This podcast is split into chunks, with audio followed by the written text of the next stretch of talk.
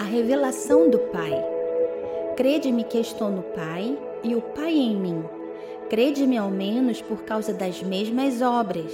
João 14, 11. O Pai tem promessas para nós, seus filhos, e Ele é poderoso para realizar sozinho cada uma delas.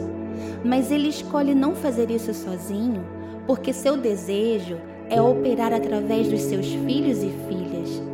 O desejo de Deus, o Pai, é ser revelado como o Pai. Deus pode se revelar como juiz, como criador, como justo, mas é necessário um filho para revelar a natureza de um pai. Um pai não consegue revelar-se em si mesmo. Em algum lugar deve ter a evidência de que ele é pai. Assim como um Criador precisa se revelar através de sua criação, o Criador é visto pelo tamanho da sua criatividade. Assim como o Pai é afetado, é revelado, é visto através do bem-estar do seu filho.